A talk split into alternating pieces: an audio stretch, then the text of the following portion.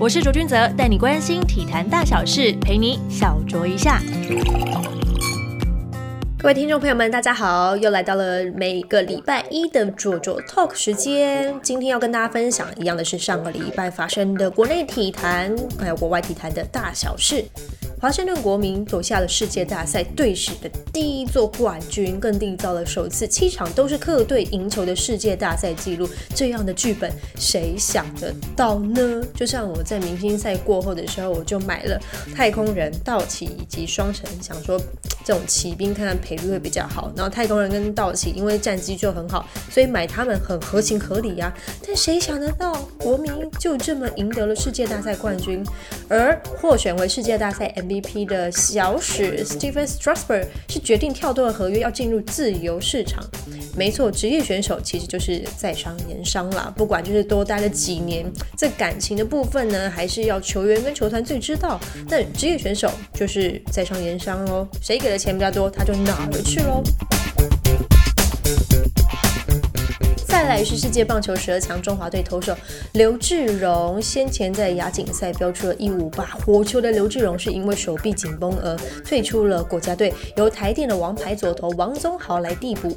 而上个礼拜进行官办热身赛，中华队投手是轮番上阵，张进德以及林红玉都有全垒打的表现。面对古巴以二比二握手言和，另外一场比赛则以七比一是击败了澳洲。希望接下来的十二强比赛，中华队能够加油加油加油！接着看到的就是。憋的消息，金州勇士是屋漏偏逢连夜雨，哇！先是吞下了主场开季三连败呀，阵中大将 Stephen Curry 左手掌骨折，预计会缺阵至少三个月的时间，而接下来几乎每一场比赛都没有那么的好过关呢。另外 d r a m o n Green 以及 Angelo Russell 也传出了受伤的消息。唉，无疑是让勇士是雪上加霜。今年，嗯，运动彩券想要买勇士的朋友们，就可得多多的考虑一下伤病问题了。